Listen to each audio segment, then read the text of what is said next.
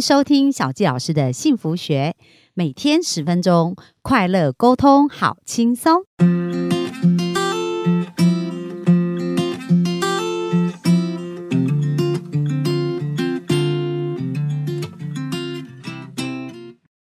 本周呢，想要跟大家聊一聊啊，就是我的一个好朋友。那我觉得他在从小到大对自己的人生是很有规划，也是一个非常年轻哦，但是人生的方向其实就非常一路很清楚。然后我觉得他自己的人生的求职啊、求呃求学的一些经验，我觉得也可以给蛮多年轻的人，或者是父母呢，跟孩子互动的过程当中哦，都是很值得参考的。所以本周我想要专访的这一位朋友呢，他叫做嘉轩。那嘉轩呢，从小我看到他，就是我们也是同一个教会，在同一个教会里面，就常常看到他。呃，就是在很多事情都安排自己很好。在念高中的时候就上了北一女，然后大学呢，他是上台艺大，而且在台艺大戏剧系又以第一名毕业。然后隔年呢，就是经过一年的准备，隔年又高考，所以在整个工作上也是非常顺利，而且现在工作也做着他自己非常热爱跟喜欢的事情，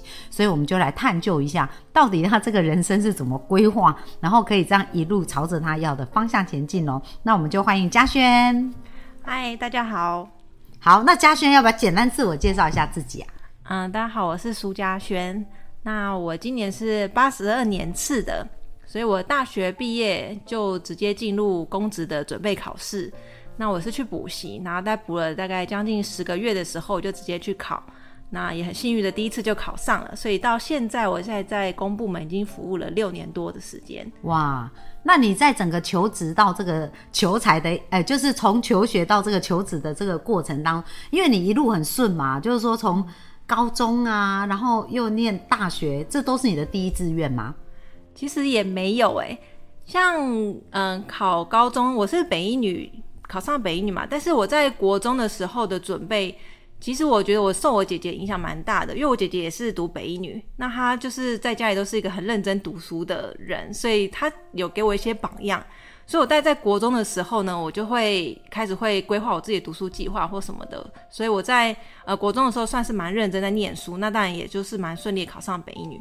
可是到了北一女之后呢，我觉得因为课业真的繁重很多，那我那时候是选文组，那就是像理工科的科目，就真的没有办法很不拿手。那我就渐渐的就会觉得说，啊，每天我都是在读书读书，我都是为了考试而读书，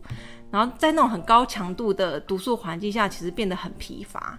那我也没有特别一个很明确的目标是未来要做什么。像我文组的同学，大部分都是以什么律师。或是啊，要考呃政治相关的方向去做准备，可是我就觉得说，好像那些这种很高、很密集度很高的那种文书工作，感觉好像没有什么吸引力。对对，所以我那时候其实对于未来是很没有目标的。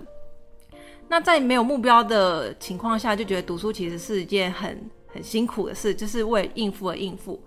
所以最后我。嗯，到职考之前呢，其实我都是变得蛮浑浑噩噩的。然后，而且那个时候，其实我们教会其实很鼓励去读杨百翰大学。嗯，那那个时候，其实我们有好几个好朋友，他们的目标也都是要出去美国读书。对，所以他们都是很认真在准备英文。那英文对我来说，那个时候是一个很不拿手的科目，所以我就觉得哇，那出国念书好可怕，我们都要用英文来学习。所以我就觉得，那我还是乖乖在台湾好了。那我还是努力拼台湾的升学的管道。我觉得我应该可能也还会落在一个不错的大学吧。所以我那个时候就是就用这种方式去准备。那我其实成绩也没有到特别好。那那个时候就是上了，嗯，我就在填志愿的时候，我填志愿的标准就是我不想要再念书了，因为我觉得高中就是一直在念书，念书为了考试念书是一件很累的事情。所以我那时候在挑。哪一种科系感觉好像可以不用念书，所以那时候就选了艺术大学。哦，所以你是以不用念书为标准 来挑科系的，对不对？对。那其实我有点好奇哦，就是在你比较迷惘啊，或者是功课压力很大这时候，那时候你是怎么舒压的？然后你妈妈跟你又又在这个角色里面有没有扮演什么样的角色啊？其实我觉得我蛮庆幸的是，我的妈妈并没有给我们很大的压力，她并不是一个。要求我们成绩要很好的妈妈，所以我觉得反而是我们自律，或者是说我们有一种好胜心，就是会觉得说，呃，我读一个东西，然后我被检定，然后检定出来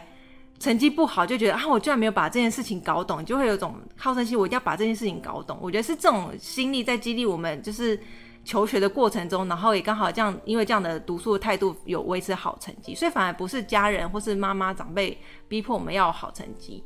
所以他其实我妈妈在看我们读书的时候，反而常会是说，哎，不要读那么累啊，是晚上也要休息啦，用这种方式。所以我在家人方面并没有给我们很大的压力。那当然自己在读书的时候会有挫折，就是考不好，或者同学好像都很厉害，自己考不好的时候，其实我那个时候最大的书压应该就是呃追韩团吧，然后看韩综啊，看日日剧这样子。嗯嗯。所以我那时候的志愿也想说，哎，以后要不要读个日文系？就是也曾经是一个志愿这样子，可能是因为那时候看很多日剧这样。对，所以其实我觉得在这个过程，妈妈也扮演一个很好的角色，因为自己已经呃压力很大，又很自我要求了，那妈妈反而叫你放轻松，那你就会比较好平衡哦。万一再遇到一个高压妈妈，那可能就 就会整个崩溃，对不对？对呀，像那时候很多同学，像我有个好朋友，他的妈妈也是北一女毕业的。他就非常要求小孩的成绩，从国小一直要求，要求到高中到北一女。那他后来一直都是他妈妈就说你没有台没有考上台大不行，所以他第一次考上的时候不是台大，然后就又休学，然后又再重读，然后就是那个过程其实很艰难，所以他到现在还在读大学，就是他有出去工作一阵子，然后又回来读书，对，所以他现在在。就是在考呃医学院，就是他的目标是医学院。了解。那后来你进到艺术，就是说你呃进到那个艺术学院以后啊，就是对于你有发现到他跟你的兴趣啊或各方面有什么样的连结吗？就在这个念书的过程，你有去做什么样的发现？在戏剧系的生活其实很很有趣。他真的是如我一开始预设的，好像不用不用读书。对他真的不用读很很艰深的学问。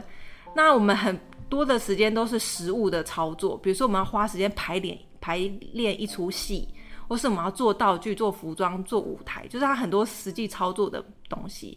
那其实这个东西就很有趣。那你也会跟很多人建立很多伙伴关系，所以我觉得我还蛮享受那个过程。像我在。呃，大学比较大家比较有，就是认认可我能力是在做道具这一块。嗯，那那时候同学都会叫我是小道具女王，就是我对于做那个小型的道具是蛮热衷的。那我那个时候也是投入很多时间在做这个，然后还有写剧本跟排演，就是当导演去排演，就是我觉得是蛮有趣的。可是，其实我觉得，因为我们的戏剧系就是跟剧场有关，就是跟影视界不一样。我们是做剧场的，是在舞台上，就是真人演出的剧场。那剧场的生态呢，我其实没有很习惯，就是因为剧场总是朝日呃朝就是日夜颠倒，对啊，没日没夜，对，没日没夜。然后可能剧场就是大家也是因为为了舒压嘛，抽烟啊，喝酒啊，然后就是一种。在一个高压环境，然后大家又会集体放松，就是我觉得那种环境，我觉得就是在教会长大的我来说比较不能适应，所以我会觉得说，虽然读了大学四年，我会觉得哎，戏剧系是一个蛮有趣的科目，但是我不会想说要作为我以后的呃未来求职的方向。就是我觉得在大学中让我体验最深的是，哦，我觉得这个东西不适合我来。作为一辈子的求职的一个方向，就这种生活方式啊，对不对？就是说，呃，而且你在说你找到那个手作啊，你以前也会喜欢手作吗？还是是在做这个道具的过程才发现的？以前好像也都喜欢做一些小小物，就是国中的时候有参加过那个呃泰迪熊制作社啊，或什么，就是也会喜欢做那种小小的东西。哦，所以其实也在大学的时候就更加挖掘了这个部分，这样。那那在你这个整个成长过程当中，你觉得你有没有遇到，就是说比较生活比较挑战的事？然后你通常是怎么去面对跟怎么去突破的？你是说在求学的对对求学那个过程？嗯，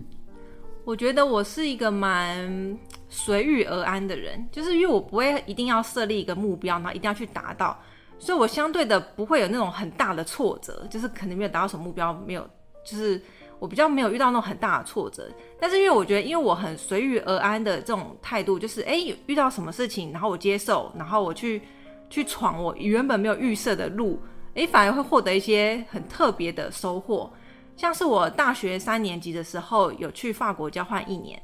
那这件事情就是出国交换这件事情，完全不是在我一开始设定。就像我一开始不敢因为英文不敢出去国外读书一样，我觉得外语对我来说本来就是一个坎。但是为什么会会有这样的机遇？是大三的那一年，就是我们的系主任他有特别找我面谈，那他是说，诶，他们一直以来都跟法国的戏剧系有做一个交换学生的一个计划。那他觉得，他觉得我的成绩还不错，然后他觉得我应该可以胜任这样子的计划，那他就推荐我去。所以是因为他这邀请，那我也会觉得说，哎，好像可以尝试一下，就是有点是把自己打开嘛，就是不会拒绝很多陌生的事情。所以，我哎，我那个时候就觉得好，可以试试看，所以就开始去补一些法文啊，然后去投那个申请书，哎，那就有上。所以那一年我也就是哎，就就是很特别，就是有开启一年在法国交换学生的。的一个经验哇，那好啊，那明天呢，我们就继续再聊聊这段经验。我觉得很多人应该也很想要在异地生活的那种感觉，到底是一个什么样的状况？那我来小佳老师来做一个总结，就是刚刚嘉轩有讲到，其实人生呢的剧本可能有时候不见得是我们完全设定好的，但是遇到什么事情，他有一个心态就是随遇而安哦，所以这个是一个很棒的心态。然后。接纳嘛，就不排斥，就接纳以后就可能会开启一条新的道路。那明天我们就继续来聊聊，就是说，诶，在这个呃游学的一个过程当中，有什么新发现跟好玩的事，好不好？好，好，那我们今天分享就到这边喽，谢谢大家，拜拜。